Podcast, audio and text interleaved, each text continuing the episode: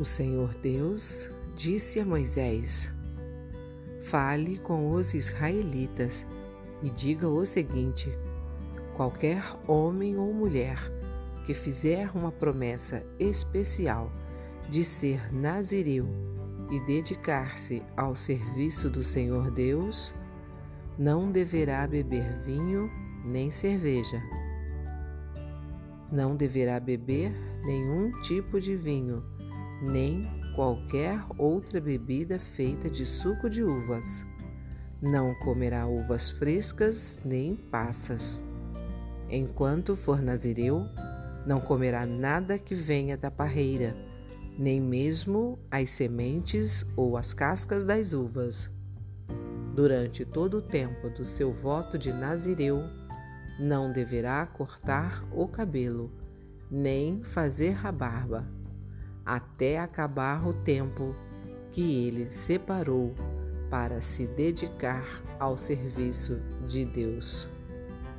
Ele se dedicará somente ao Senhor. Este trecho é sobre a lei do nazireado e eu sou Ruth Maciel e quero ler para você uma mensagem do presente diário. O título de hoje é Nazireu. O texto de hoje explica o que era preciso fazer quando alguém decidia consagrar-se a Deus de um modo especial. Havia proibições alimentares, estéticas e relacionadas à contaminação ritual por meio de cadáveres. Os nazireus eram pessoas separadas. Todos podiam visualizar tal consagração. Creio que o nazireu mais famoso da Bíblia seja Sansão, justamente pela força em seu cabelo.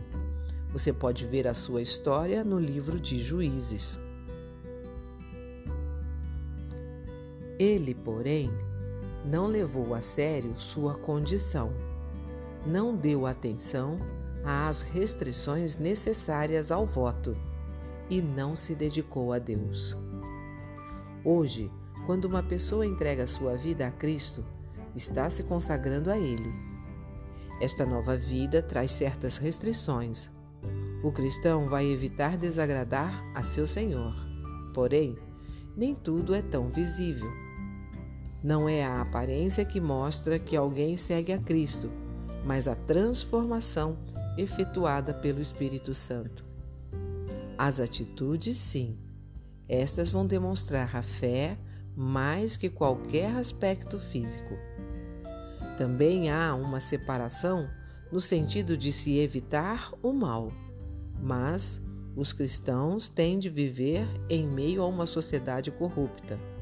E aí pode estar o problema: misturar-se a tal ponto que não se possa distinguir diferença alguma valorizar tanto o que os outros pensam ou suas próprias ideias que Deus vai ficando de lado, junto com aquilo que ele exige de seus filhos.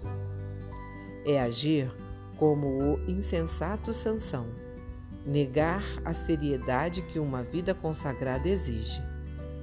Para o cristão, isso equivale a não valorizar o que Deus fez por meio de Cristo, entregando seu próprio filho no lugar dos verdadeiros culpados e concedendo vida eterna a quem nele crer.